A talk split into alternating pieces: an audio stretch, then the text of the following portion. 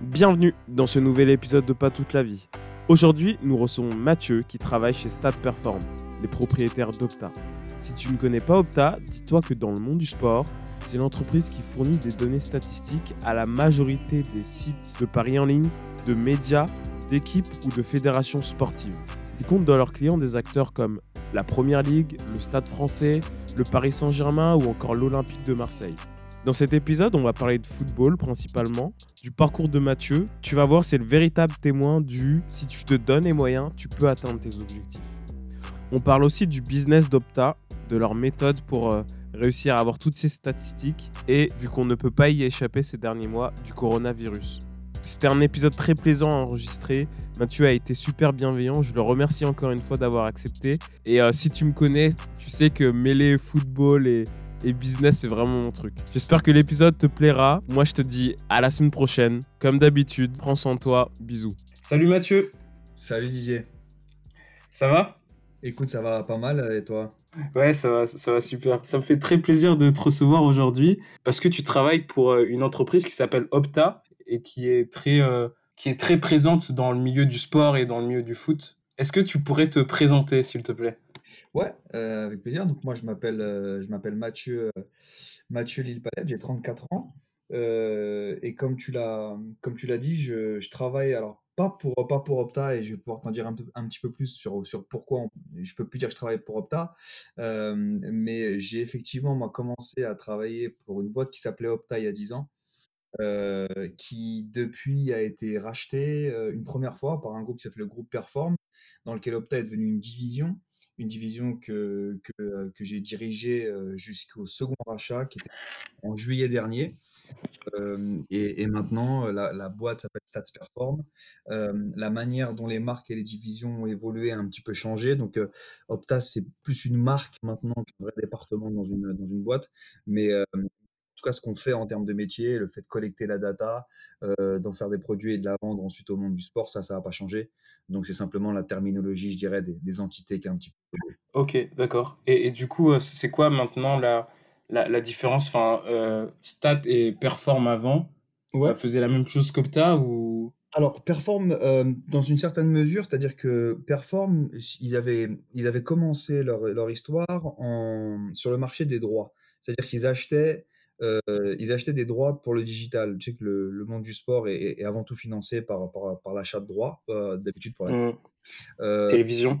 absolument. Et Perform avait vu une opportunité à, à l'époque de sa, de sa, de sa, de sa construction, d'ailleurs ça s'appelait Inform à l'époque, dans euh, bah, des droits secondaires, si tu veux, qui ne trouvaient pas nécessairement preneurs ou qui n'étaient pas assez puissants pour, euh, pour que les gros broadcasters, les gros diffuseurs aillent dessus. Euh, donc ils ont commencé par, par faire ça, et puis ensuite ils ont commencé, ça- quelque chose qui a rencontré beaucoup de succès, et puis ils ont commencé à agréger beaucoup de, beaucoup de boîtes, à, acheter, agréger beaucoup de, savoir-faire, toujours centré autour du contenu en sport, et ils ont peu à peu effectivement acheté des boîtes qui faisaient de la data, plutôt sur le betting, il- la force de, de Perform à l'époque, c'était, c'était le marché du betting. Avec l'achat, encore une fois, des droits betting. Les droits betting, c'est euh, le fait, si tu veux, quand tu es euh, euh, membre du site euh, de Unibet ou de qui tu veux, de pouvoir, quand tu mets un pari sur un match, d'avoir la capacité de le regarder si tu as, si t'as un compte et que tu payes pour ça. Alors, c'est une définition qui est moindre par rapport aux droits télé, etc. Mais il y a un marché sur ça aussi. Donc, donc Perform.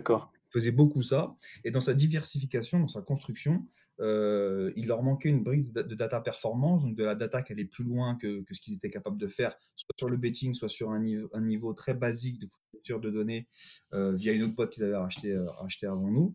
Euh, et donc, ils décident d'acheter Perform il y a 5 ans, pardon, ils décident d'acheter Opta il y a 5 ans pour bah, compléter un petit peu le package de contenu qu'ils avaient et devenir le, le leader incontesté sur le contenu, sur le contenu sportif. Stats, Stats, en, en revanche, c'est effectivement un business jumeau de celui d'Opta. C'est- C'était euh, sur la vertical data le concurrent principal de, de, de, euh, donc de Perform D'Opta? et a fortiori d'Opta, oui. Euh, savoir que la manière dont on se, on se répartissait le marché entre, entre Stats et, et Opta, euh, c'était Stats, c'est très fort aux États-Unis sur les sports américains, et Opta très fort sur le football et les sports plus européens, type rugby et cricket. Donc il y avait euh, un marché qui était scindé en deux sur la data performance, avec euh, deux, trois nuances dont on pourra parler euh, euh, dans la partie plus sur l'industrie, si tu veux.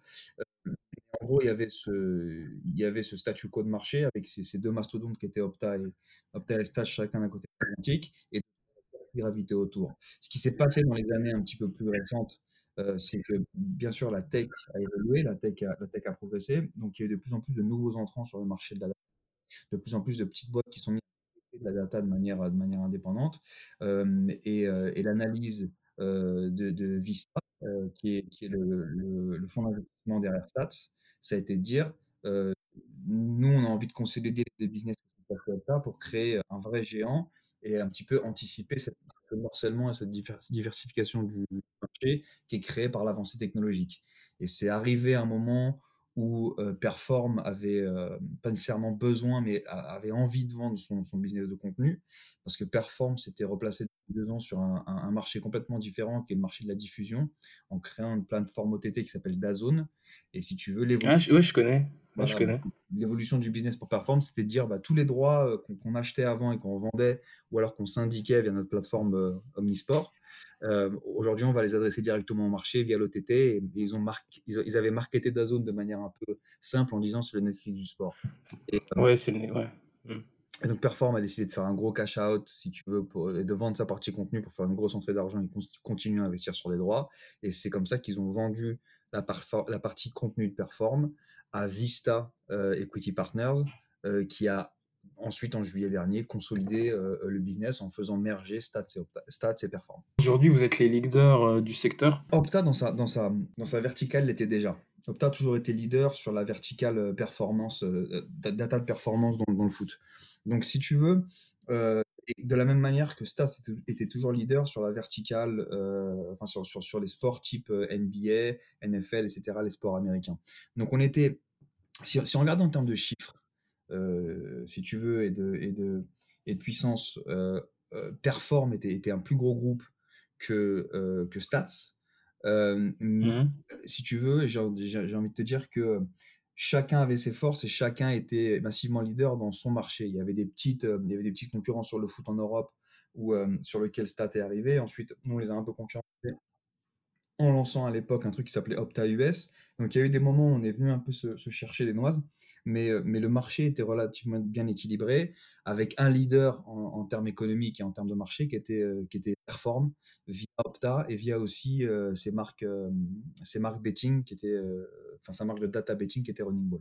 Donc tout le monde avait un peu sa niche où il était, où il pouvait Absolument. se sentir bien à l'aise dans son marché, quoi. Ok. C'est ça, c'est ça, avec des points de friction occasionnels. Et toi, qu'est-ce que tu voulais faire euh, plus jeune? Ah, Écoute, moi, j'ai euh, relativement euh, rapidement identifié le fait que je voulais bosser dans le sport. Que c'était un constat qui était, qui était simple. Hein. Je, je, je, me sentais. j'ai toujours eu, eu pas mal d'ambition, si tu veux, mais j'avais suffisamment de recul pour me dire que pour être bon, il fallait que je travaille dans truc qui me un minimum. J'avais quand même besoin d'être engagé émotionnellement avec, avec le sujet. Donc, quand j'étais très jeune, un peu comme tout le monde, hein, je, voulais être, je voulais être sportif professionnel, pourquoi footballeur, boxeur, qui étaient, un peu mes deux, mes, deux, mes deux, sports de prédilection. Mais, euh, mais, mais on n'a pas tous les capacités de l'être. Donc, j'ai évolué à des niveaux corrects étant jeune, mais je me suis vite rendu compte qu'il fallait, il fallait avoir une réflexion un petit peu différente. Après le lycée, je, je suis entré euh, je suis entré euh, en STAPS parce que, parce que je savais qu'effectivement j'avais envie d'évoluer dans le sport. Je, je l'ai fait à Nanterre, à la fac de Nanterre, parce qu'ils avaient une filière management et que c'est ça qui m'intéressait. Euh, j'ai eu, euh, j'ai eu ma licence. Euh, et puis c'est là que mon projet a commencé à se définir. J'ai su que je voulais, je voulais bosser dans le foot. le projet, il a un peu varié entre journaliste, entre agent de joueur, entre manager d'organisation sportive, euh, mais plus du côté terrain. Et puis, euh, et puis il s'est affiné, si tu veux, un peu plus dans, euh, vers les industries porteuses, donc les industries du tertiaire dans le sport. Quand je suis parti à Londres, je suis parti à Londres juste après ma licence. Et là, je me suis dit. C'était un stage ou? Non, non, non, c'était une année de césure. En fait, à la, à la fin de ma licence, quand j'ai licence en, en, STAPS. À Paris, ouais. Ouais, à Paris, je me suis dit, j'ai un gros problème quand même, c'est que je parle pas un mot d'anglais. J'ai pas d'urgence, euh, donc, euh, donc pourquoi pas partir un an euh, pour apprendre l'anglais. Et je suis pas parti très loin, je suis parti à Londres. Et, si tu veux, là-bas, donc j'avais un boulot alimentaire, hein, je travaillais dans un bar. Mais cette année, elle m'a aussi permis de faire beaucoup de recherches perso sur, sur les métiers qui, qui étaient un peu les métiers d'avenir dans le sport. Elle m'a permis de prendre beaucoup de billes sur la manière dont la première ligue de manière générale, mais pas seulement. Je me suis aussi beaucoup intéressé aux promoteurs de boxe en Angleterre. Enfin, tu vois, c'est l'industrie du sport à l'époque où je suis parti là-bas en Angleterre était, elle est toujours d'ailleurs, hein, mais était plutôt en avance sur le reste de, l'Europe en, en, structuration économique. Donc j'ai commencé à regarder un petit peu tous ces business. et là, je me suis dit, bah, il y a effectivement quelques métiers qui, qui risquent de se pérenniser, qui sont potentiellement liés à la tech. Et c'est comme ça que j'ai j'ai j'ai identifié Opta. Après cette année de césure en France. Pour, ouais, tu as fait une école. Ouais, absolument. J'ai fait une école qui s'appelle Amos, qui, était, qui était une jeune école qui depuis a bien grandi, qui était une jeune école de commerce spécialisée dans le management du sport. Et, et si tu veux, ma réflexion, même si j'étais pour faire cette école-là, elle était, elle était tout de suite de repartir en Angleterre, parce qu'encore une fois, je te disais, le marché, selon moi, était plus dynamique, euh, il y avait plus d'opportunités, le fait d'être français en Angleterre, c'était une différenciation quand même, et, j'avais, j'avais de manière générale apprécié mon, expérience à Londres, et j'avais, euh, j'avais envie de m'y établir pendant quelques, quelques temps. J'ai euh, j'ai fait donc ouais, six mois, six mois à Paris où j'avais trouvé un, un, stage dans une agence de, de com. Encore une fois, c'était plutôt plutôt pour patienter. Euh, jusqu'à une opportunité qui me, plairait un petit peu plus. Euh, et je continuais à essayer de placer mes billes pour voir si en Angleterre je pouvais trouver des stages euh, ou des choses comme ça. Et en fait, l'histoire, c'est que je, il y a un prof avec lequel je m'entendais particulièrement bien, enfin un intervenant avec qui je m'entendais particulièrement bien dans cette, dans cette, dans cette école qui était, qui était intervenant en marketing. et, et voilà, après un cours, on discute un petit peu comme ça des projets, etc.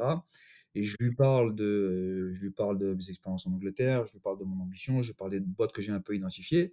Et sans parler d'Opta, euh, lui me dit, bah, écoute, moi j'ai mon meilleur pote qui développe euh, le, business euh, pour la France en étant basé à Londres d'une boîte qui fait de la data dans le sport. Et donc je comprends que c'est Opta. Tu connaissais déjà le nom, c'était déjà connu à l'époque C'était pas connu. Il y avait qu'un seul client en France, par exemple, tu vois, il y avait l'équipe. Donc si tu prêtais attention à l'époque, c'était il y a 10 ans maintenant. Euh, tu voyais effectivement dans l'équipe qu'il y avait à côté de chaque, chaque stat, il y avait, il y avait un petit logo bleu qui, qui, était le logo d'Opta.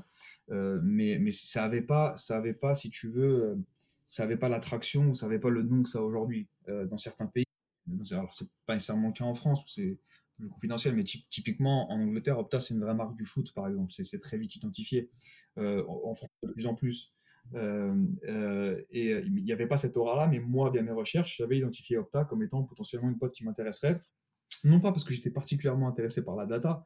Tu vois, par exemple, on fait souvent le raccourci entre data et maths. Moi, j'ai toujours été extrêmement mauvais en maths, et c'est pas ça qui m'intéresse. C'est juste que c'est juste que c'était un métier qui sera qui, était un, un, vrai métier du tertiaire, c'est de la tech.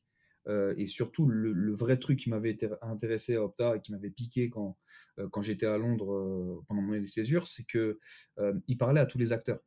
Et il y a, peu de métiers dans lesquels tu as la chance de faire ça. C'est-à-dire que Opta, ça parlait aussi bien aux acteurs des, paris, aussi bien aux médias qu'aux clubs sur la partie, sur la performance, qu'aux marques. Il y, a, il, il y, a, aussi un gros marché directement avec les annonceurs joueurs, parfois aux agents. Donc, si tu veux, avais, avais, c'était vraiment, euh, c'était vraiment une boîte qui adressait le marché à 360. Et, ça, je trouvais ça intéressant. Tu étais sûr de toucher tous les secteurs euh, du sport. C'est ça, c'est ça. Comme, comme j'avais pas de projet hyper défini, si tu veux, sur, sur exactement le, le, métier, c'était plus euh, chercher un secteur un peu plus pérenne, si tu veux, que les autres. le fait de pouvoir toucher à tout et d'avoir un tour d'horizon comme ça des, des, métiers du sport via mon, via mon métier, c'est un truc qui, qui, qui, qui m'ambiançait beaucoup. Et donc, il se trouve que j'ai cette discussion avec ce fameux, prof de, marketing, qui me dit bah, écoute, voilà, moi j'ai un très bon pote, mon meilleur pote, il s'occupe de cette boîte-là. Et effectivement, il, me, il, me, donne nom d'Opta et je lui dis bah, écoute, je connais. Et il me dit bah, écoute, à l'occasion, quand il est de passage à Paris, je te le présente. Et si tu veux, sans faire, sans faire, de, sans faire de, fausses promesses. Euh, mais toujours est-il que quand il est de passage à Paris, euh, il l'invite à l'école pour, euh, pour, euh, pour être euh, dans le jury, de, si tu veux, d'un de nos examens, euh, l'examen en marketing qui était une présentation orale, il compose un jury et, ce mec-là est là. c'est un mec qui s'appelle David Collet, qui était, si tu veux, le seul à, développer le, business d'Opta en France, tout en étant basé à Londres.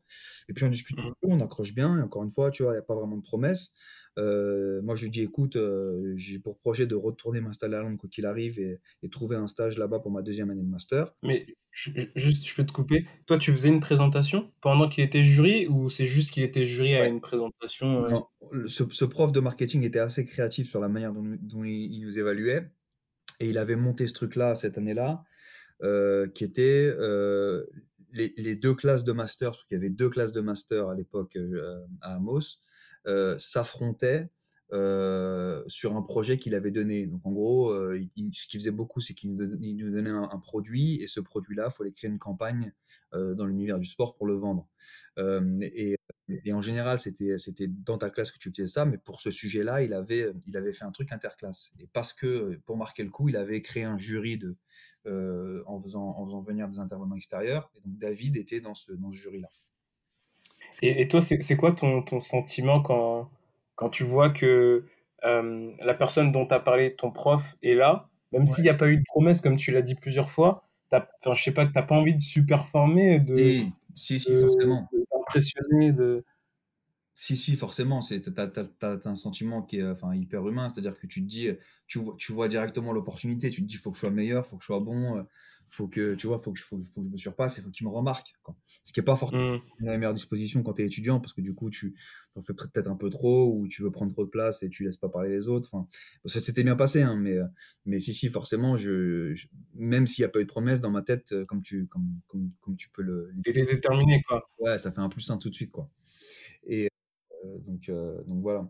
Et mais je te dis, donc ça se passe bien. Euh, à la fin, on discute. Le mec est hyper, hyper, hyper sympa. Il fait un retour sur, la prestation. On parle un peu du sujet. Et puis on rentre vite dans, le sujet Opta. Et puis on se laisse sur le fait que je lui dis, moi, écoute, dans quelques, dans quelques mois, je retourne m'installer à Londres. Parce que c'est là où j'ai envie de m'établir pour l'instant. Je chercherai un stage parce que je suis obligé d'avoir un stage. Écoute, on se, tu vois, est-ce que je peux venir, est-ce que je peux venir visiter le locaux d'Opta? Donc je, je, je, balance un truc un petit peu comme ça pour, pour garder le contact. Et David, qui est un mec, euh, qui est un mec hyper ouvert, me dit ouais, ouais avec plaisir. Quand, quand, quand tu arrives à Londres, tu m'appelles. Euh, et donc c'est ce qui se passe. J'arrive, j'arrive effectivement, je, repars m'installer à Londres. T'as pris les choses en main quand même. Hein. Ouais, alors si, ouais, ça si tu veux, sur, sur le fait, sur le fait d'être acteur et de et d'essayer de se bouger au maximum. Enfin, tu vois, pour moi, ça a toujours été un prérequis. J'ai, euh, au-delà d'avoir cette nature et d'être assez entreprenant, il y a un truc que j'avais aussi vite identifié quand je me suis lancé dans, quand j'ai quand j'ai vraiment matérialisé matérialisé pardon cette ambition de bosser dans le sport, c'est que c'est hyper concurrentiel, que, que, tout le monde veut y être et que et, que les meilleurs veulent veulent y être aussi. Donc j'allais moi avoir j'allais avoir un gros déficit de réseau déjà, j'allais avoir un gros déficit aussi académique parce que je, ne sortais pas d'une école qui attirait qui attirait potentiellement le recruteur. Donc il fallait au moins remplacer tout ça par bah, ouais, mmh, l'ambition. Absolument. C'est les, trucs qui t'apprennent pas à l'école. Quoi. Donc, euh, l'ambition, euh, la débrouillardise, euh, mettre plus envie des autres, travailler, travailler sans le On en pourra peut-être un petit peu appeler mais après, mais surtout être, si tu veux travailler plus, plus que les autres, en, volume également. Donc, compenser, tu veux compenser les, les, choses que tu n'as pas par les choses, par les choses que tu as. Quoi. Et, et, donc, je rentre, effectivement, donc je retourne m'installer à Londres. assez rapidement, je le contacte. Et, et là, il me dit: «Bah, écoute, pas de problème, tu viens, tu passes après le tu passes après le après le travail, je te je te je te montre ce qu'on fait un petit peu, je te on discute, quoi». et puis ça se passe hyper bien, donc je vais effectivement à Londres, à Waterloo à l'époque où étaient les bureaux d'Opta, euh, c'est des bureaux assez, assez sympas pour l'anecdote, où tu montes, tu es au dixième étage d'une tour, tu as une vue sur toute la partie, toute la partie sud de Londres, donc assez, assez, euh, assez cool si tu veux, quand tu, quand tu, quand tu redébarques de France, que tu es étudiant et que tu arrives dans cette... Bon, c'est plus une start-up à l'époque Opta, mais c'est une petite boîte, tu dois avoir 100, personnes dans ces bureaux. Euh, tu vois, quand, quand tu arrives, tu as, vu sur tu as vu sur Londres, enfin, tu vois, le, cadre général te, te, fait plutôt envie. Et on se pose. Ouais, ça donne envie. Absolument. Et on se pose avec David, et puis, puis, puis on discute. Et, et de fil en aiguille, j'essaie quand même un peu de jouer ma carte, tu vois, de placer mon truc. Bah écoute, voilà, moi je suis là, je cherche un stage, je suis vachement intéressé par ce que tu fais. Et, et là, il me dit, écoute, moi voilà, j'ai un stagiaire qui est encore là pendant 2-3 mois. Je, je, vais chercher un stagiaire après de toute façon. il me dit maintenant, donc Amos c'est un alternance, ça, ça l'est toujours d'ailleurs. Euh, et maintenant, l'alternance, c'est pas forcément appliqué, euh, c'est pas forcément hyper, euh, hyper, hyper intéressant pour moi parce qu'on a beaucoup de travail, etc. Je dis, attends, au contraire, ça peut être intéressant parce que regarde, moi, je vais être, une semaine par, par, par, mois en France pour de toute façon aller à l'école. Cette semaine-là, je peux m'en servir pour faire des rendez-vous.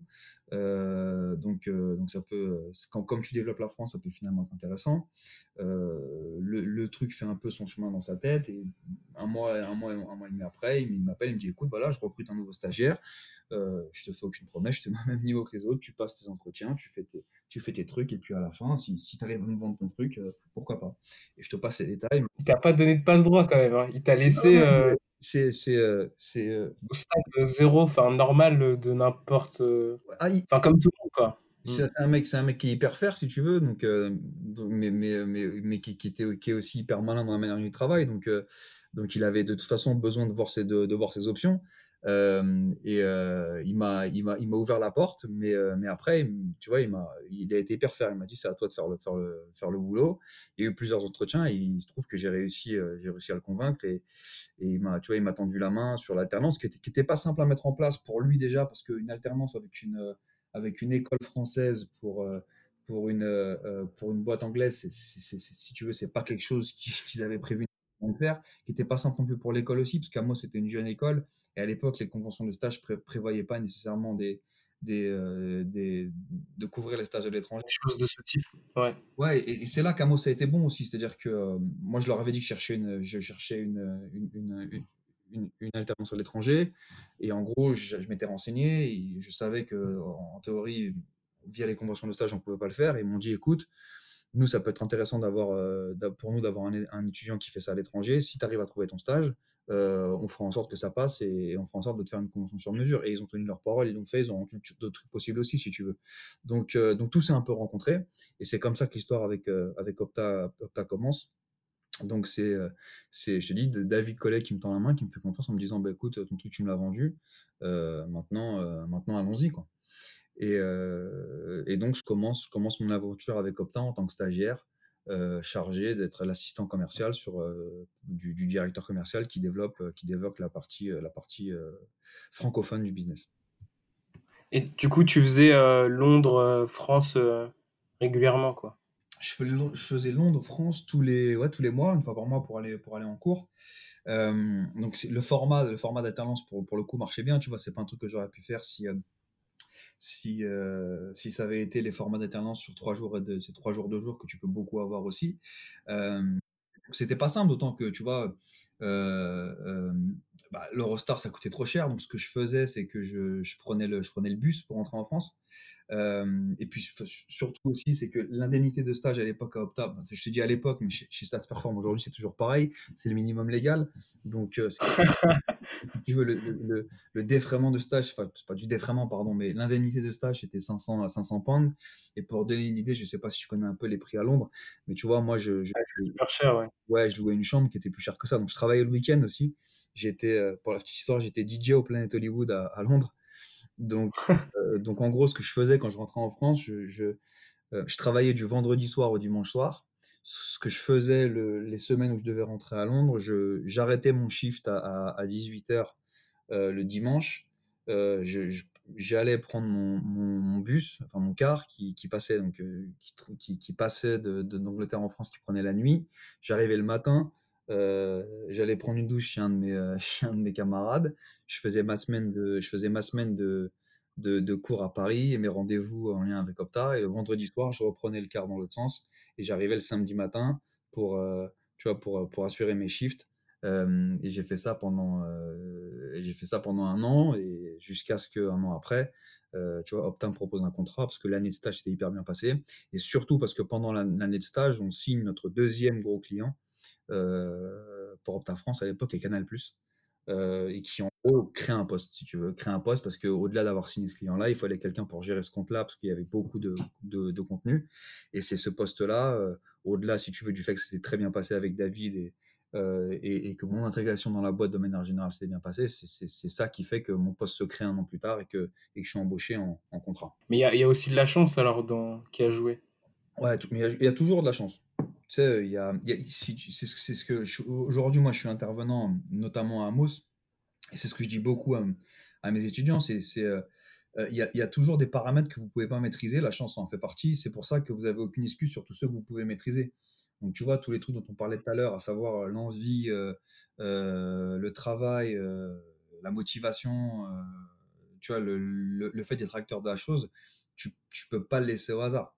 Parce qu'il y, a suffisamment, il y, a, il y a suffisamment de paramètres, euh, il y a suffisamment d'impondérables pour que, pour que tu en rajoutes. Le, fait que mon prof de marketing connaisse à la base euh, David, euh, le fait que quand je retourne à Londres, il cherche un stagiaire deux mois après, enfin, il y, a une part de chance, mais à chaque fois, si tu veux, la chance, elle crée des brèches, et après, c'est à toi, c'est à toi de, à toi de transformer la chose. Quoi. Et du coup, de, ce que tu me dis, j'ai l'impression que tu as, as, vraiment aimé ton école. Ouais, ouais, j'ai vraiment aimé Amos parce que, en fait, ça correspondait à mes besoins. Euh, c'est facile d'être hyper critique envers les écoles de commerce parce que, parce que tu les payes.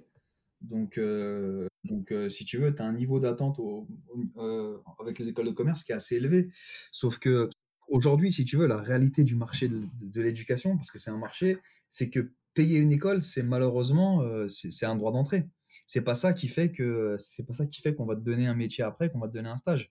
Donc le fait de payer une école, à part le droit d'avoir accès à des intervenants de qualité, il n'enlève pas le fait que tu dois bosser. Et pour moi, c'est encore valable aujourd'hui. C'est-à-dire que quand tu rentres dans une école, euh, effectivement, tu as un droit d'attendre une éducation de qualité. Donc, ils se doivent de mettre devant toi des intervenants qui vont t'apprendre des trucs et qui vont faire de toi un bon professionnel. Mais derrière, si tu veux, moi, tout ce que je demandais à Amos, c'était, euh, c'était de, si moi je suis acteur de mon projet, de me soutenir et de m'aider à, et de m'aider à, à, à, mener mon... à réussir. Quoi. Et force est de constater qu'ils l'ont fait, ils l'ont été. Tu vois, euh, je, leur, je, ai dit voilà, moi je vais aller en Angleterre. Ils m'ont dit écoute, c'est pas prévu, mais si tu arrives à le faire, euh, on, te facilitera. Et c'est ce qu'ils ont fait. Donc, euh, et, tu vois, la critique envers les écoles de commerce pas, pas que celles dans, dans, dans lesquelles j'interviens d'ailleurs, mais, euh, mais, de manière générale, je sais que les étudiants, parfois à raison, j'ai une critique facile, mais, euh, mais encore une fois, il ne faut pas oublier que, que c'est, pas l'école qui c'est pas l'école qui fait ta carrière, c'est pas l'école qui fait ton cursus. Il y a un certain nombre de choses euh, pour lesquelles tu as payé, auxquelles tu dois avoir accès, mais derrière, tu restes acteur du truc.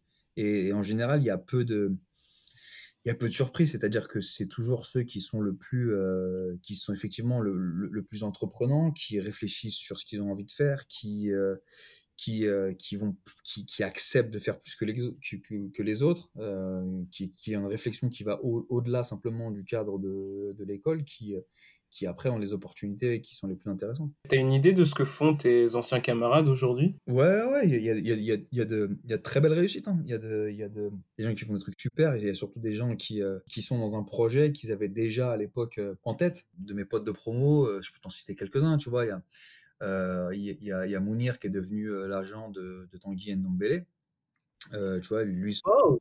Tu vois, lui, son, son rêve, c'était, enfin, son rêve, son, ambition, c'était d'être agent. Il a réussi. Euh, il est agent de, nombreux joueurs, mais notamment d'un joueur aujourd'hui qui joue dans un grand club européen, qui est, euh, qui est en équipe de France, etc.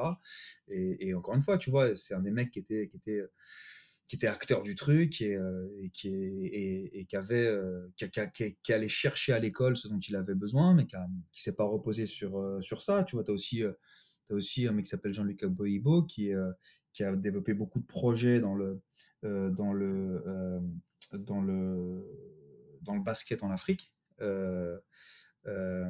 et qui, a, qui, a, qui avait monté une association qui, qui, qui participé à la réflexion de terrain un petit peu partout euh, en Afrique, qui, qui, a monté une académie aussi de, de, développement du basket dans beaucoup de, pays africains.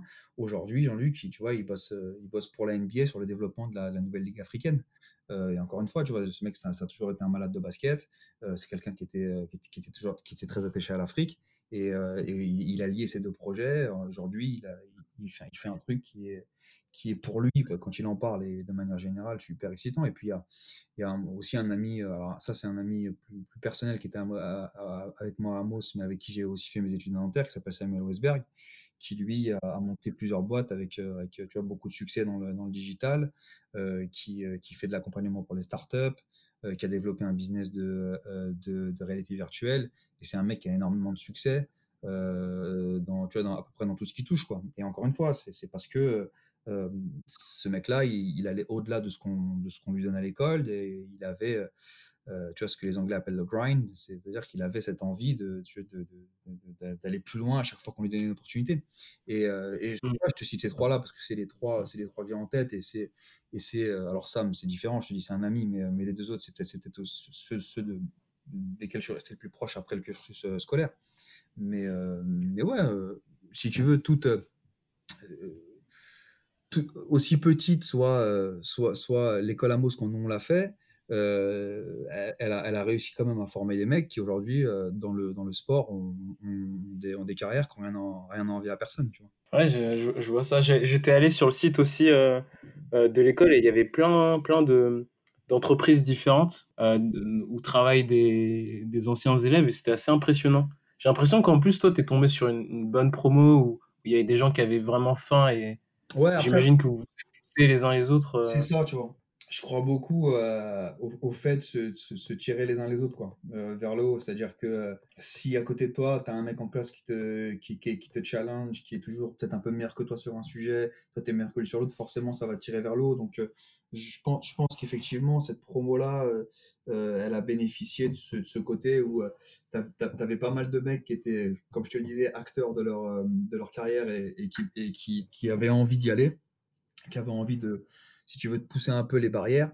Et, toute la promo en a bénéficié. encore une fois, hein, je, t'ai cité que ces mecs-là, mais euh, euh, sur cette promo-là, j'ai que des bons, exemples. Hein. Il y en a que je suis parce que parce que les mecs, on est moins proches et on n'a pas l'occasion de se voir autant qu'avec euh, ceux que je t'ai cités.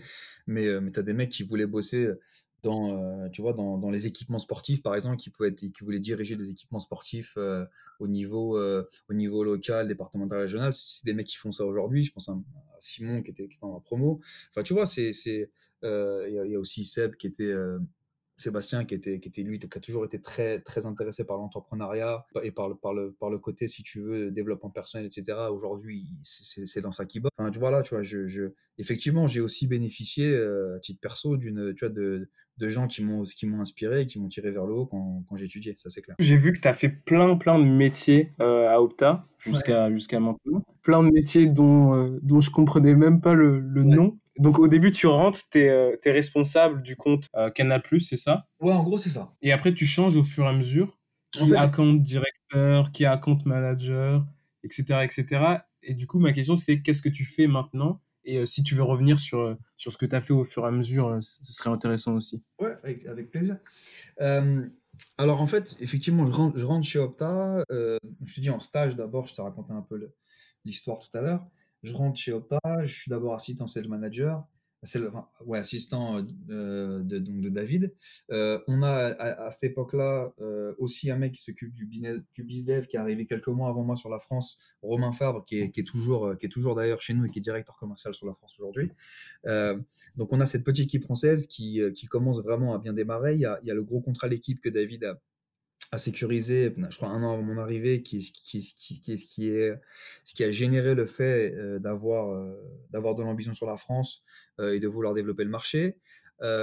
Et, en gros, quand, David me recrute, il me dit, écoute, encore une fois, je te, c'est un mec hyper ferme, je te, te fais je te fais aucune promesse. et mais mais il y a il y a il y a l'appel d'offres de Canal Plus sur sa partie stat qui arrive dans X mois. si on le gagne par rapport aux montants qui seront engagés, c'est, euh, c'est, c'est, ça va augmenter de manière assez, euh, euh, assez significative nos revenus sur la France. Et il y aura besoin de quelqu'un pour le gérer. Et forcément, si on gagne plus, ça va faire un appel d'air, on va générer plus de business, etc. c'est exactement ce qui se passe. Donc, on a l'appel d'offres de Canal, on en gagne une partie, une partie suffisante pour avoir besoin de quelqu'un qui s'occupe de ce compte-là de manière, de manière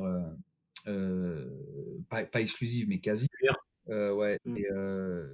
Et, donc, ce mec-là, c'est moi. Il, me propose de rester pour ça d'abord. Et puis derrière, Romain, dont je te parlais tout à l'heure, qui lui, euh, euh, à la même période, euh, c'est une machine, Romain, et il va, il va si tu veux, il, va, il va chercher un nombre de clients, alors plus petit canal et l'équipe, mais, mais il va asseoir aussi, si tu veux, le Opta sur le marché français. On en a cherché plein de, plein de, clients un peu, un peu moins ronflants, mais, mais tout aussi importants en termes de, en termes de développement de marché.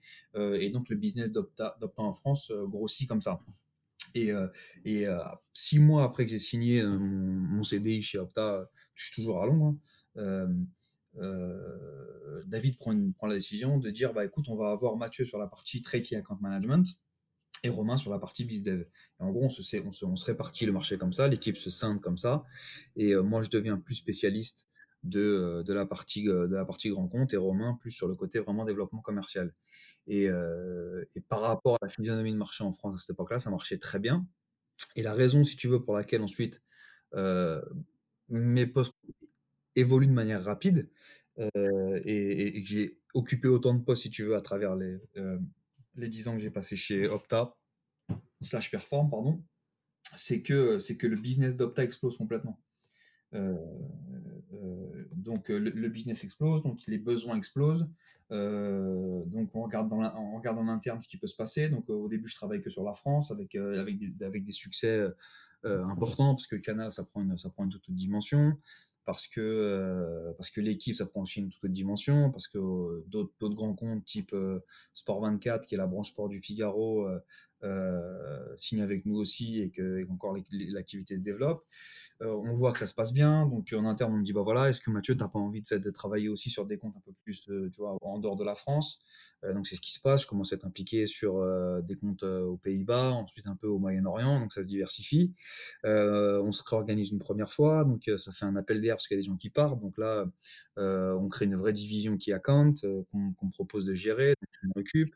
Euh, ensuite, as le rachat par perform.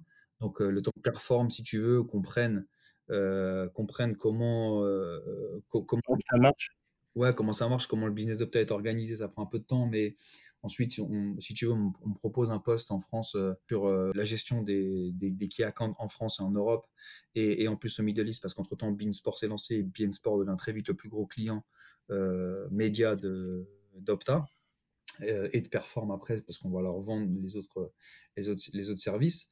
Donc voilà, si tu veux, mon parcours, il, il a trait au développement d'Opta qui, qui, progresse hyper vite, hyper rapidement, euh, qui est racheté. Quand tu es racheté, euh, Opta, c'est une, petite structure, tout le top management s'en va parce que bah, ils ont des parts dans la boîte et donc ils, ils, ils font un cash out. L'argent, ils vont faire autre chose. tu as aussi beaucoup de gens qui sont partis à cette époque-là parce que bah, le fait de rentrer chez Perform, qui, qui, était, qui était, un groupe de 5000 personnes à l'époque, euh, alors que alors qu'Opta c'était une mode de 500, ça leur va pas, ça leur correspond pas, c'est trop grand mmh. de partir. Et en gros, euh, quand Perform se retourne et regarde qui reste du business de la data, si tu veux, du business originel d'Opta, il reste pas grand monde. Et, sur le volet commercial, euh, il, regarde, il regarde des good performers, il regarde les mecs qui sont bien débrouillés. Et là, mon nom arrive, euh, si tu veux, arrive sort, sort, un petit peu du lot et, et euh, là on me donne la responsabilité euh, plus d'Opta de manière générale sous la sous la houlette d'un mec qui s'appelle Andrew Cox qui est qui est un des premiers mecs à avoir fondé un business de data en Europe qu'il avait revendu à Opta avant que j'arrive euh, et qui lui prend la direction stratégique de toute la partie data, mais au-delà d'Opta.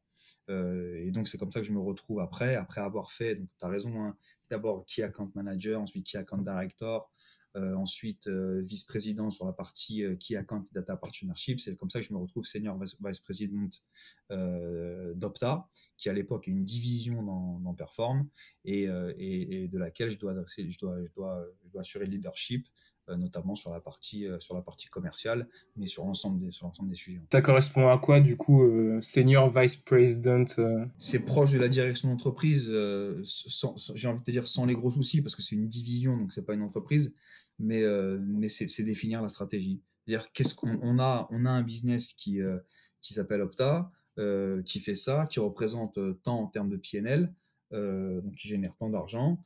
comment on fait pour que ça continue à prospérer? Comment on fait pour, pour rester leader de marché? Quels produits on développe? Comment on les vend? Comment on les market C'est tout ça. C'est un poste de direction. alors toujours avec un angle très commercial, parce que mon ADN c'est de commercial, mais, euh, mais, mais, le métier, c'est ça. C'est, si tu veux, c'est de la direction stratégique, c'est d'emmener ce business là où il doit aller. Et, toi, ça te plaisait de, d'être, de gérer plus la stratégie euh? ouais. moi, la, stratégie, ça me convient bien parce que, euh, encore une fois, parce que des spécialistes de ce marché, si tu veux, des spécialistes de la data, il y en a, il y en a, peu, si tu veux. C'est pas des, des, gens qui sont capables, et c'est pas me jeter des fleurs en me disant que moi je suis plus capable que les autres en termes de capacité intrinsèque, c'est des gens qui sont capables de, de diriger un, business de data aujourd'hui. Il n'y en a pas des milliers simplement parce qu'à la base, il n'y en a pas des milliers euh, et que ça reste un marché relativement de niche et que moi je fais ça depuis 10 ans et à l'échelle du marché de la data dans le sport, 10 ans c'est hyper long. Donc, ouais, tu as l'expérience. Euh... Ouais, c'est ça. Donc, et, puis, et, puis, la partie stratégie, c'est de fait en général une, une évolution assez proche de, de, du volet commercial. Parce que euh, dans une situation de marché, la stratégie, c'est comment on gagne plus de parts de marché et gagner plus de parts de marché, ou comment on, en conserve et gagner des parts de marché, c'est euh, c'est de la vente. Si tu veux, si on schématise. Donc, donc au-delà, si tu veux, d'un truc qui me plaît, c'est un truc qui, en termes de métier, est, un bon fit pour moi et, me va bien. Ok, ok. Maintenant, tu, tu fais, euh, enfin, tu es toujours euh, Alors, senior vice president. Euh. Le, le, titre n'a pas encore changé parce que, le, si tu veux, l'intégration des deux, des deux business stats et perform est encore un peu récente, mais le métier en, en soi a changé un petit peu. C'est-à-dire que nos nouveaux actionnaires, Vista, partagent pas nécessairement la vision qu'avait Perform d'avoir des divisions très fortes par type de business. En gros, ils disent, nous, c'est très simple, on a un business de data. Donc, que ce soit Opta, euh, Stats, euh, ce que tu veux, tout ça, c'est de la data. Donc, chez Perform, la direction stratégique euh, de laquelle j'étais pendant, c'était la direction qui dirigeait la boîte. Aujourd'hui, la, la, direction qui va diriger la boîte, c'est la direction commerciale. Donc, j'ai été rebasculé dans cette, dans cette direction commerciale où je m'occupe de, la région IMIA, donc Europe, Middle East et Africa, avec la responsabilité de l'ensemble du, business, donc que ce soit ex-Opta ou ex-Stats ou les, autres, lignes de produits qu'on a, type Omnisport, qui est notre business de syndication de vidéos qui vient de, qui vient de la Galaxy Perform à l'origine. C'est de m'occuper de, donc de, ce marché-là pour ce qu'on appelle les grands comptes sur toute la région.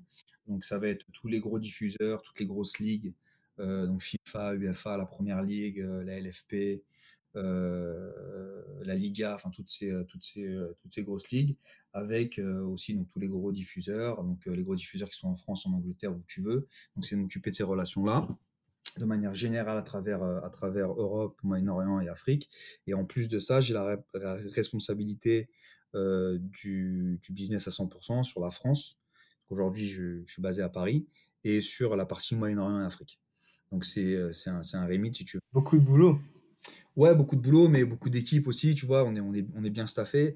Et puis surtout, on a, on a un mec pour chapeauter tout ça. Donc, le, euh, la, personne qui dirige euh, euh, Europe, Middle East, Africa de manière générale, mon boss aujourd'hui, qui est un mec qui s'appelle Anthony Grévin, qui est, qui est, qui est certainement, tu vois, je ne suis pas nécessairement fan du mot mentor, mais qui est, qui est, qui est certainement en termes de euh, en termes d'influence, euh, le mec qui m'a le plus apporté sur la manière dont je fais mon métier aujourd'hui, qui a été mon boss pendant une période à l'époque chez Perform aussi, qu'il était plus et qu'il est redevenu. Euh, on a, on a un mec qui, dirige ça de manière très, très pertinente et surtout la chance qu'on a dans cette, dans cette fusion-là, c'est qu'on a trouvé en, en, Anthony euh, quelqu'un qui arrive très bien à faire la liaison entre euh, l'historique de Perform, qui est un vrai business européen très ancré dans des manières de fonctionner européennes, et, euh, euh, la, partie, euh, la partie américaine maintenant qui nous dirige, avec des méthodes de travail, des méthodes de management complètement différentes. Et, il est très bon pour faire le lien entre ces deux, manières de travailler et faire en sorte que cette intégration soit un succès au niveau de notre région. Après, dans les faits, pour être très honnête avec toi, l'influence stratégique que je peux avoir sur le sujet Opta, c'est-à-dire qu'est-ce qu'on fait avec la marque Opta, euh, qu'est-ce qu'on fait avec les produits Opta, avec euh, euh, donc dans, dans toute cette nouvelle galaxie, l'importance que va avoir Opta, qui va rester prépondérante, parce qu'Opta, ça reste la marque football de Stats Perform. bien sûr, c'est un truc dont, dont, je, je, me désengagerai un petit peu jamais, parce que, encore une fois, en toute modestie, c'est moi le plus pertinent pour parler de ça. si, parce que la valorisation de la marque Opta dans la construction de ce nouveau business-là, elle, est fondamentale. Euh, et, au-delà d'être un service, c'est une marque avec, euh, avec tout ce que ça comporte en termes de, euh, de place sur le marché, d'identification, de crédibilité, etc. Donc il faut que tu aies les gardiens, si tu veux, dans cette nouvelle, dans cette nouvelle institution que ça te performe, du savoir-faire Opta et de, et, de, et de ce que ça représente pour le marché de la data dans le sport. Mmh. c'est vrai que j'ai vu que vous n'étiez pas que juste fournisseur de statistiques et, et de logiciels, etc., mais que vous, êtes quasiment presque une marque aussi, avec une chaîne YouTube, un compte Twitter vraiment suivi dans plein de langues différentes, etc. Et ça, ça c'est le gros succès de. En fait, au-delà du gros succès, c'est vraiment ce qui a permis la, différenciation d'Opta. C'est que il y a deux grandes choses qui ont permis à Opta d'avoir le succès euh, que, ça a eu et, le succès ça a encore toujours. Et ces deux décisions euh, euh, qui, sont, clés en termes de, de, de stratégie, pardon, je vais y arriver. Euh, la première, c'est à l'époque où les premiers business de data apparaissaient, tout le monde s'est dit le marché porteur pour la data, c'est d'aller voir les clubs et de leur dire on va vous vendre des logiciels pour que vous soyez meilleurs. Le problème, c'est que les clubs, euh, par, définition, ils se doivent d'être hyper protecteurs de leur data parce que c'est de l'intelligence et ils sont dans un secteur hyper concurrentiel. Ont, il, faut surtout pas que les autres sachent, si tu veux, éléments pour les comptes, absolument. Et donc, ce qu'on te demande de développer quand tu arrives avec de la data à cette époque-là, euh, quand tu parles au club, c'est des logiciels qui fonctionnent en circuit fermé, euh, qui répondent à un besoin du club et qui permet au club de protéger sa data. Donc ça veut dire que toi, en termes de développement, il faut que tu rentres dans le développement de beaucoup de logiciels avec des éléments de, euh, des, éléments de personnalisation pour chaque utilisateur qui, qui sont très importants. Ça veut dire que tu as beaucoup de coûts qui sont liés au, développement de tes produits. la réflexion qu'a à l'époque Hayden Cooney, qui est le, pas le fondateur d'Opta, mais euh, le mec qui a racheté Opta euh, quelques années plus tôt et qui, lui a vraiment donné euh, l'identité qu'elle a aujourd'hui, il dit non, non, les, mecs de, les mecs qui vendent de la data, qui vont voir les clubs, ils se, ils se trompent complètement. ce qu'il faut aller voir, c'est les gens qui financent le sport. Les gens qui financent le sport, c'est les diffuseurs. Eux ils, ont, eux, ils ont beaucoup d'argent à dépenser sur ça parce que c'est de l'enrichissement pour ce qu'ils pour ce qui, qu'ils proposent. Et puis en plus de ça, eux, ce qui va les intéresser, c'est pas des logiciels fermés, mais c'est au contraire des choses faciles à intégrer. Donc en gros, il, va falloir leur vendre de la donnée brute. Et, développer des flux XML, c'est beaucoup plus que tu peux revendre euh, au même format à tout le marché euh, des diffuseurs, c'est beaucoup plus simple que développer au cas par cas des logiciels pour les, euh, clubs. Donc ça, c'est la, la première bonne idée, si tu veux. cette bonne idée, elle est vite suivie par la création d'un bureau éditorial. c'est de dire en gros, euh, comme on parle aux médias, comme la data c'est un petit peu un petit peu neuf comme sujet, on va quand même aider les euh, les clubs à l'utiliser, pardon, les médias à l'utiliser. On va pas simplement leur envoyer des flux, on va aussi leur mettre à disposition des journalistes qu'on aura recrutés, qui eux euh, ont la capacité d'aller chercher dans la base via un logiciel de recherche et de dire bah ça, ce dont vous devez parler ce soir dans cette émission, ou le chiffre à retenir euh, avant, euh, avant de regarder le match, c'est celui-là. Et ça, ça a permis d'éduquer le marché à la data, d'éduquer le marché à ce que la data avait à dire, et ça a bénéficié grandement euh, au développement d'Opta sur la, sur la partie média. Et ensuite, si tu veux, la deuxième grande décision qui, qui, qui, qui, est importante dans l'histoire d'Opta pour asseoir ce que tu disais tout à l'heure, la marque, c'est qu'on avait un, un, directeur marketing, un mec qui s'appelle Simon Banouv, euh, à l'époque et un directeur de la partie éditoriale, donc la, euh, le service dont je viens de te parler, qui, est toujours chez Opta, enfin chez Stats Perform, qui s'appelle Rob Bateman, qui se disent euh, effectivement, nous on fait du, on fait du B2B, on, parle, on parle pas à l'audience, on parle pas aux fans, on parle à des gens qui vont parler aux fans. En revanche, ce serait intelligent d'adresser directement ces gens-là pour que on, on, développe et on construise de la crédibilité auprès du fan de foot et que quand ils regardent euh, un programme de foot, ils s'attendent que le fournisseur de data ce soit Opta parce que c'est celui qui apparaît comme étant le plus qualitatif. Et, ça, ça correspond à la montée en puissance de Twitter en Europe en termes de temps. Et, les mecs se disent, bah, c'est simple, enfin c'est simple, non, c'est pas simple, parce que l'idée est simple, mais la, réalisation est simple, mais l'idée est brillante. Ils se disent, en plus, ça va nous coûter zéro. On va créer une famille de comptes Twitter euh, avec un mec par territoire. Donc, tu avais Opta Joe en, Angleterre, Opta Jean en France, euh, Opta, Opta France en Allemagne, etc. Et, sur ces comptes-là, on va lâcher un petit peu de contenu en gratuit. On va donner un petit peu de contenu, euh, des chiffres plutôt sympas, un, fact, un fact un petit peu marrant, un truc qui il se passe quelque chose sur un terrain, on va, on va en parler, simplement pour créer un petit peu de crédibilité auprès de l'audience. Comme ça, quand, comme, on est, comme, comme la data est en train d'arriver, on va être considéré comme les gens qui savent en parler euh, et, on va construire une réputation sur ça. Et ça, c'est une réputation effectivement qui, enfin, c'est, un savoir-faire qui nous suit encore aujourd'hui. Et, l'importance de la marque Opta, elle a aussi très au fait qu'on l'a construit via ce canal-là.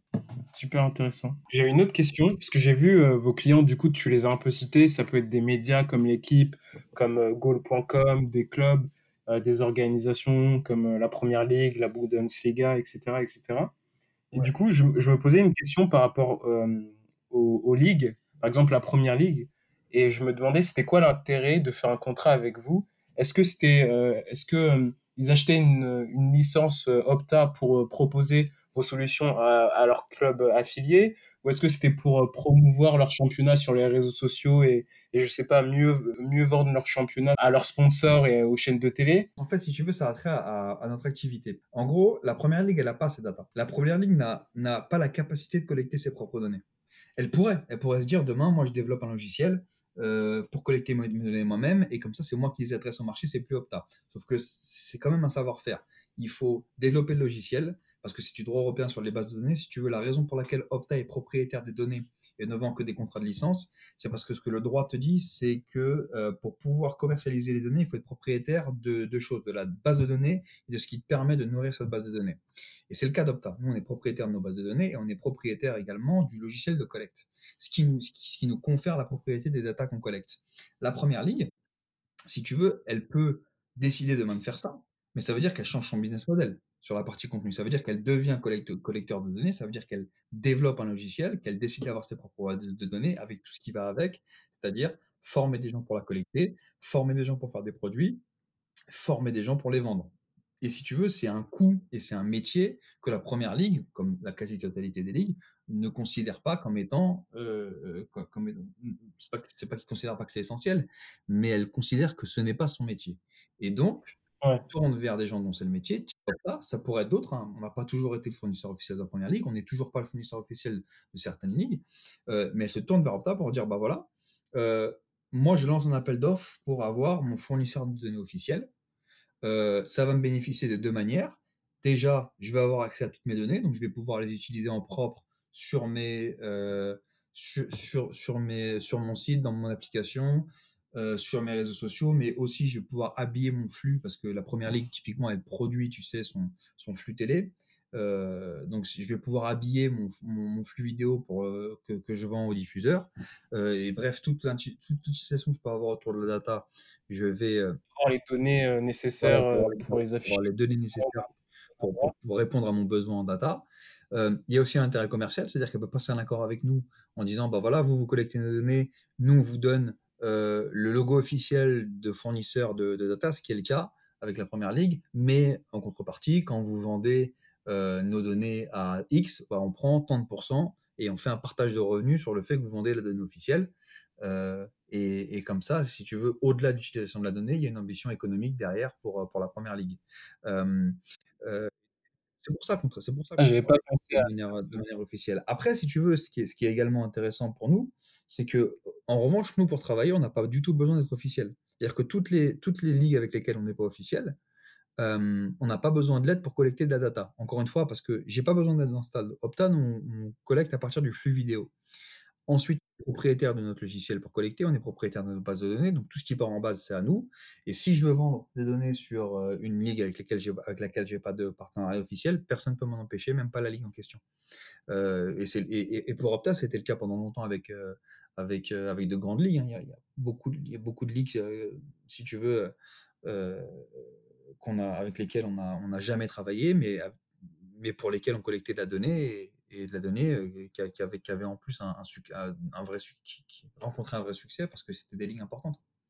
C'est qui vos, vos concurrents euh, maintenant? J'ai vu que certaines, euh, certaines équipes euh, travaillaient, par exemple, avec des universités ou avec des, des centres de recherche, des choses comme ça. Eux, ça va même pas être des concurrents parce que eux, ils vont avoir besoin de la data. Donc, quand les équipes travaillent avec des centres de recherche ou des universités, en général, ils leur donnent la data qui est collectée par un, un, Stats Perform, un Opta ou, euh, ou un, de nos, un, de nos, concurrents. Aujourd'hui, on n'a pas de concurrent qui est capable de faire tout ce qu'on fait. Les jumeaux, si tu veux, euh, euh, on n'a pas de like for like, on n'a pas, euh, on pas la situation de marché où tu avais Opta et Stats, et potentiellement on peut vraiment venir se, se, se contrer l'un l'autre sur à peu près tous les marchés.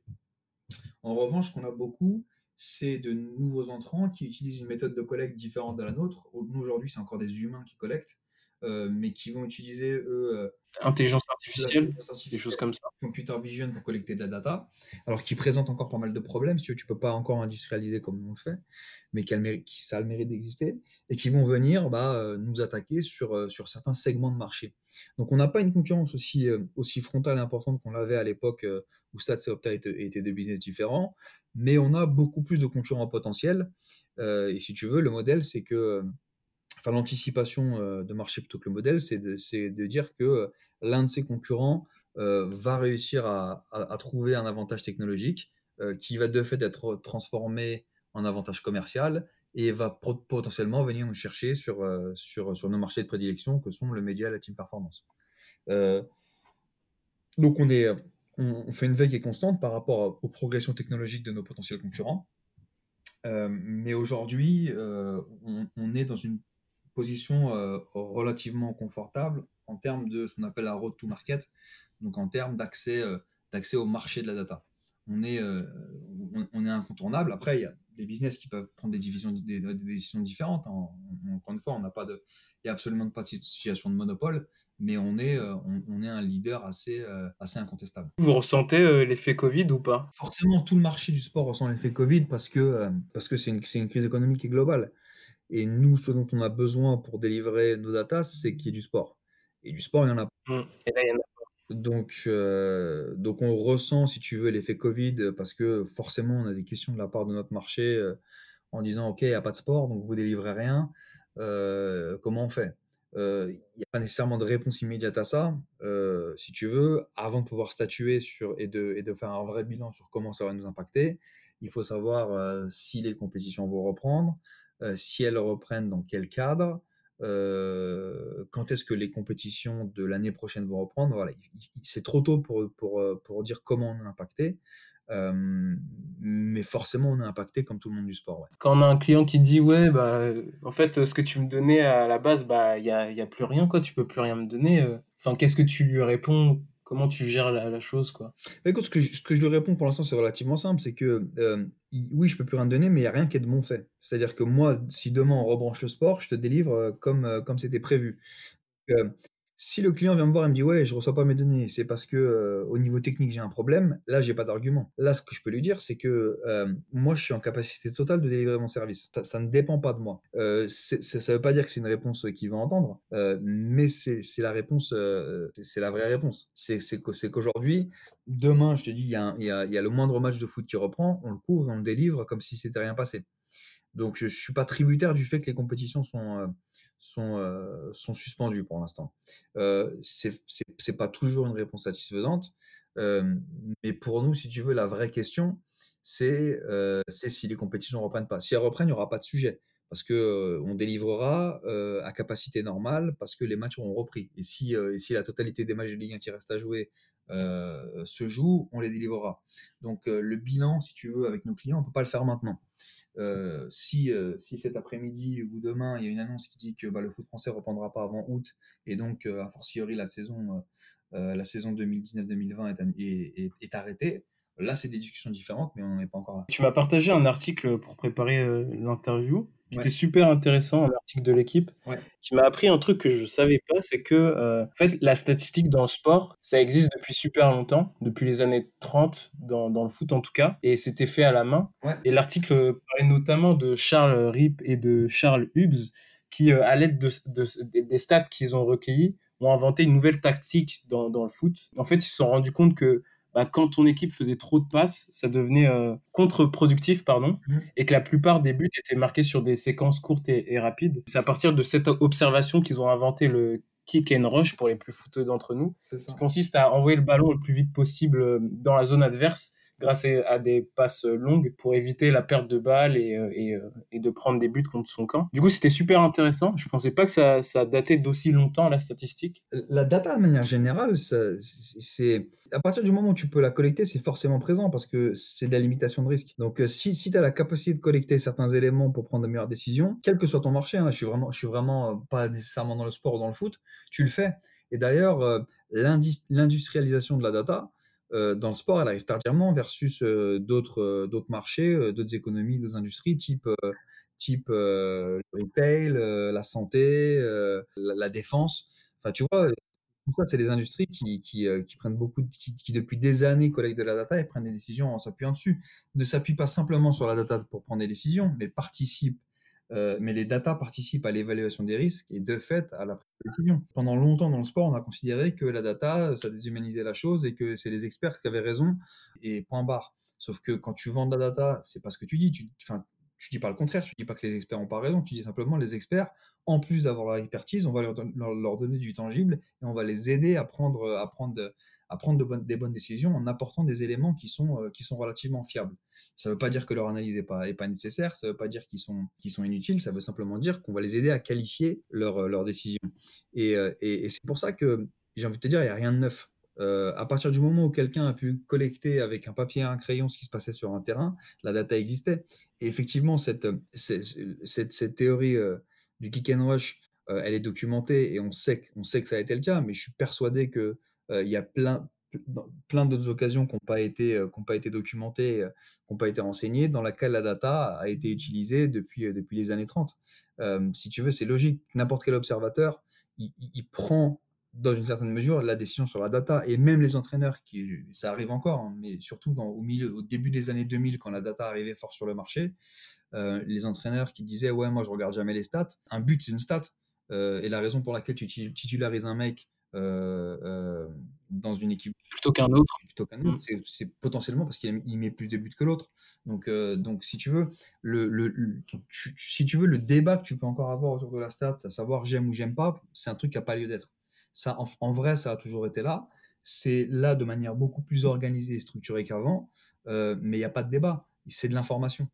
L'information, elle, c'est toujours la bienvenue. Ça ne veut pas dire qu'elle doit commander tes décisions, on regarde que ça.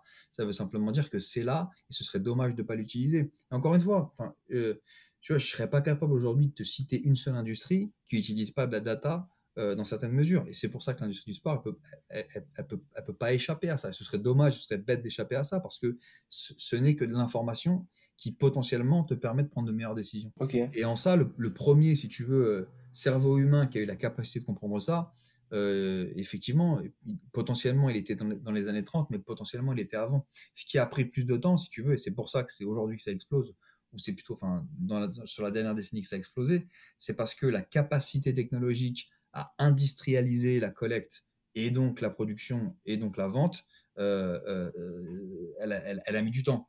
La data, elle évolue avec son temps. Et euh, au début des années 2000, on était capable de la collecter de manière massive.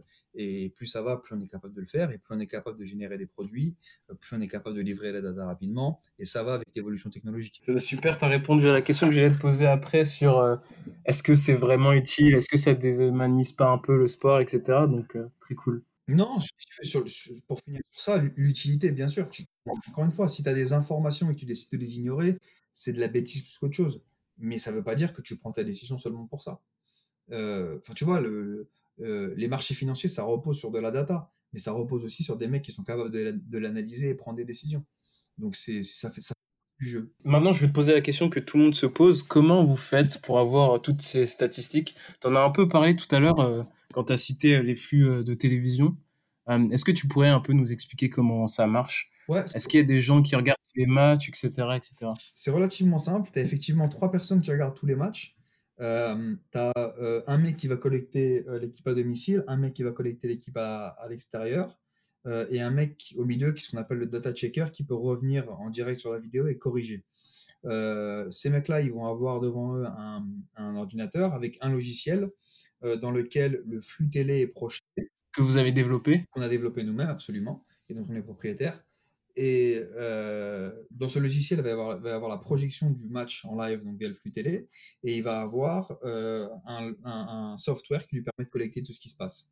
Euh, la seule chose qu'il ne collecte pas lui-même, c'est ce qu'on appelle les time codes, donc c'est l'exact moment auquel, à laquelle l'action est réalisée qui est collecté automatiquement, mais tout ce qui est le type d'action, le joueur et la position sur le terrain, tout ça c'est lui qui le collecte. Euh, alors comme tu peux l'imaginer, c'est des, des, formations qui sont très longues. Nous avant de mettre des mecs en live sur un match, ça prend au moins six mois de formation. Euh, ah ouais, wow. Ouais, parce que, bah, parce que si tu veux, c'est quand même des skills. Il faut être réactif. Ouais, c'est une coordination qui, est, qui, qui, doit être assez rapide. C'est une capacité de concentration qui doit être assez importante. Euh, il faut aussi très bien connaître le foot, donc tu n'as pas des milliards de profils. Tu en as. En général, on a beaucoup de gamers parce que la, coordination œil-main, je te dis, c'est important. Mais donc c'est long parce qu'on en a surtout une, une vraie problématique d'exactitude. C'est entre guillemets aussi simple que ça. Aujourd'hui encore, pour plein de raisons, notamment la qualification des, des datas, nous on collecte près de 2000 événements par match et c'est réparti en, en, 350 catégories et sous-catégories. On a 16 types de passes par exemple. Euh, aujourd'hui, ah, si tu veux demander à une machine de qualifier autant l'action et en plus de te délivrer tout ça en live pour pouvoir le fournir en live à tes clients, aujourd'hui la tech n'est pas encore là. Ça ne veut pas dire qu'elle ne le sera pas, elle va y être. même si nous, notre conviction, c'est que tu auras forcément toujours une application humaine euh, euh, pour, pour, vérifier euh, derrière. Peut-être qu'on passera de 3 à 1 ou de 3 à 2, ça j'ai pas encore la réponse, mais forcément ça va évoluer, d'autant que je te parlais de nos concurrents tout à l'heure qui eux arrivent avec des, des, des, logiciels de collecte qui sont avant tout basés sur, sur un travail de la machine. mais aujourd'hui, c'est encore fait comme ça. Donc, tous les matchs de Ligue 1 et des autres compétitions, vous les regardez et vous avez une équipe qui se charge de. On a des centres de collecte. C'est des centres de collecte où les mecs font que ça. Et ça prend combien de temps pour euh, créer la data d'un match? Bah, C'est en live, ça prend 90 minutes. Tu t'as dit qu'il y, y, a une personne qui check en live, mais il n'y a pas de vérification après euh C'est une excellente question. Il y a une vérification après, qui est faite dans les 24 heures après le match. Qu'est-ce qu'on appelle le post-matching Où effectivement, on a euh, les managers de ces équipes-là de, de, de, data, de data analystes qui vont vérifier que tout a bien été entré. Mais si tu veux la variance entre ce qui a été rentré en, en, en, live et, euh, et en post-match, elle est en général de 0,2 ou 0,3%. Tu vois, c'est une touche euh, qui a été ah, comme ça. Tu vois, c'est quelque chose de, relativement basique. Les personnes qui, qui font l'analyse en cours sont vraiment euh, super fortes et performantes. Quoi. Bah, ouais, ils doivent l'être si tu veux, parce que ce qu'ils collectent, ça part directement à l'antenne sur, des sur des millions d'écrans. Et quand je te dis des millions d'écrans, c'est vraiment ça. C'est-à-dire que nous, on est plugué en direct avec tous les grands diffuseurs de sport. Donc, si le mec se trompe, ça se voit. Donc, c'est pour ça que je te dis que la différence entre le, live et le post-match, elle est, aussi infime. C'est parce que, en, soi, la clé de notre réussite, c'est d'être capable de donner de l'information euh, fiable en live. Pardon. En tout cas, c'était super clair. Euh, merci Mathieu jusqu'à là. En plus, euh, tu as donné plein de détails et tout, c'est super. Donc ça t'a plu. Et est-ce que, est que de nos jours, il y, y a, toujours des, des, aspects du jeu, en tout cas du, dans, dans le foot, que vous pouvez pas encore très bien, comment dire, analyser? Juste pour refaire référence à l'article que tu m'avais passé, il y avait un passage sur un défenseur de Manchester United qui s'appelle Jap Stam mm-hmm. et qui était âgé de 30 ans et il avait des statistiques physique et de tacle et de duel euh, qui était en déclin. Et euh, du coup, Sir Alex Ferguson a décidé de le vendre en 2001. Et après, il s'est rendu compte qu'en fait, il avait jamais été aussi fort. Et si ses statistiques étaient moins bonnes, entre guillemets, c'était parce que il arrivait à mieux se placer dans le jeu et son marquage était plus efficace. Du coup, euh, Sir Alex, après, il a expliqué que c'était une de ses plus grandes erreurs de carrière. Du coup, je me demandais s'il y avait encore des, bah, des aspects du jeu que Ouais, mais vous n'aviez pas. Typiquement, cet aspect du jeu-là, euh, Ferguson, il aurait pu le, il aurait pu l'anticiper parce que ça, c'est quelque chose qu'on connaît avec la manière dont se placent les, les, les, les, les joueurs, notamment avec le, avec le tracking qui est disponible en, en, première ligue pour les clubs. Donc, le tracking, c'est tout ce qui est mhm. au, déplacement physique. La data performance, la, data de, euh, dont on parlait avec Opta, c'est la data avec le ballon. Mais donc, tout ça, tu vois, ça, ça typiquement, euh, comparer le rendement d'un joueur en fonction de la manière dont il se place euh, et, considérer ça comme, comme un axe de progression ou, une explication du fait, de, une unification de la, du déclin dans certaines datas, type les tacles par exemple, euh, euh, si tu veux, ça c'est quelque chose qu'on peut ressortir. Ce qu'on peut pas encore ressortir, et peut-être qu'on pourra jamais ressortir, si tu veux, c'est et qui selon moi est, est, est, intéressant, et c'est tout le côté psychologique. Euh, c'est psychologique au-delà de gérer les hommes et le management. C'est euh, psychologiquement, si tu veux, euh, les éléments de prise de décision. tu vois, pourquoi, pourquoi tel joueur dans une position X, il est capable d'avoir, de, de, choisir à chaque fois l'option de passe qui est statistiquement la plus euh, la meilleure. La, plus, la meilleure, ou, ou euh, j'allais utiliser un mot anglais, le, reward, si tu veux, mais qui, est la plus, qui, a, qui a plus de valeur en termes d'action. Euh, tant, tant qu'on ne peut pas rentrer dans le cerveau du footballeur et te dire non, mais les connexions sont comme ça, et c'est pour ça que ce mec-là prend de meilleures décisions, euh, tu as, tout un pan du jeu qu'on ne peut pas toucher. Et, ça, je ne sais pas si on sera capable de le toucher. Alors, aujourd'hui, hein, tu as, plein, de, plein de, techniques et, de technos qui essayent d'adresser ce côté plus, plus psychique, plus psychologique du sport. Tu as notamment un très bon bouquin qui s'appelle The Edge, dont, l'auteur m'échappe, qui, qui, parle un petit peu de ça. C'est un bouquin que SoFoot est en train de traduire, si je ne te dis pas de bêtises, et qui va rendre disponible sur le marché français, qui, traite de ce sujet-là. Mais aujourd'hui, on brode autour de ça. Et c'est d'autant plus, si tu veux, c'est ce qui, renforce d'autant plus l'intérêt de la data. C'est qu'aujourd'hui, la data, euh, elle couvre ce qui est couvrable. Elle, couvre ce qu'on peut euh, collecter euh, de manière tangible. Il y a tellement aujourd'hui qui ne sont pas collectables, qui ne sont pas quantifiables, que, que, que, si en plus tu décides de te passer de ce qu'ils sont, euh, tu, tu, tu, te rends la tâche encore plus, encore plus difficile. Mais oui, je suis convaincu qu'il y, y, a tout un pan du sport, et notamment tout ce qui est interne à l'humain, euh, qui, sera, qui sera très difficile de, collecter un jour. Et du coup, euh, d'après toi, c'est quoi le futur des statistiques? C'est réussir à collecter ces données intangibles, entre guillemets, ou, ou est-ce que ce sera passer presque totalement à, l'intelligence artificielle? T'en parlais un petit peu tout à l'heure aussi. Le futur immédiat de la data, c'est de, sortir du quantifiable pour rentrer dans le qualifiable. C'est-à-dire que jusqu'ici, enfin jusqu'à 2-3 ans, ce que faisait la data, elle te donnait euh, de, manière, euh, de manière précise le nombre de choses qu'un joueur a fait. Il a fait tant de tirs, il a mis tant de buts, il a fait tant de passes. Au maximum, il te disait, selon une définition, il en a réussi X, il en a réussi tant. Euh, ce sur quoi on travaille maintenant depuis pas mal de temps, c'est de réussir, en utilisant la richesse de data, qu'on a, à, définir des métriques qui qualifient l'action. Euh, typiquement, ce qu'il a fait là, de reward tout à l'heure sur une passe, ce qu'il a fait là, c'était, euh, ça avait tant de chances d'être d'être un succès. le tir qu'il a pris là, en termes de possibilité de marquer, il valait 0,5 ou 0,05. C'est d'arriver à qualifier la qualité des, euh, des, actions qui sont faites par les joueurs. C'est une chose qu'on fait déjà. On a introduit un modèle qui s'appelle les expected goals, qui en gros euh, mesure la qualité des, attaquants en fonction des tirs qu'ils prennent. Et donc le rapport tir versus, versus, euh, versus but, en fonction de là où ils sont placés, en fonction de la pression qui est exercée par l'adversaire, en, prenant tout un, ensemble assez, assez important de paramètres. et donc ça, c'est le futur immédiat c'est euh, voilà, comment, avec toute la data qu'on a collectée depuis maintenant euh, des dizaines et des quinzaines d'années, on travaille sur des modèles qui affinent l'analyse directement. Puis après, euh, le jeu, bah, c'est effectivement d'utiliser des méthodes de collecte qui me permettent de, collecter de manière beaucoup plus industrielle que, ce que l'on fait aujourd'hui, même si aujourd'hui, en utilisant des humains, on, collecte déjà beaucoup. Donc, c'est passer à, une collecte partiellement assistée par la machine. et puis, effectivement, après, c'est bah, qu'est-ce qu'on peut collecter qu'on n'a jamais collecté? Euh, Tu vois, quel, euh, est-ce qu'avec des capteurs, on peut, euh, on peut étudier comment le cerveau prend de meilleures décisions dans le cas de, dans le cas de, telle ou telle action de jeu Ça, ça c'est un futur beaucoup plus lointain. Mais, mais forcément, quand on aura épuisé tout ce qu'il y a, tout ce qu'il y a à aller chercher sur euh, comme enseignement sur ce qu'on collecte aujourd'hui, il faudra aller chercher de nouvelles choses à collecter. Juste petite question avant de, de passer à la fin. Mhm. Pourquoi vos comptes Twitter s'appellent Optajean, Optajac, etc. Ouais, c'est simplement, euh, c'est simplement une décision marketing. Euh, je te parlais de Simon à la, tout à l'heure, notre directeur marketing.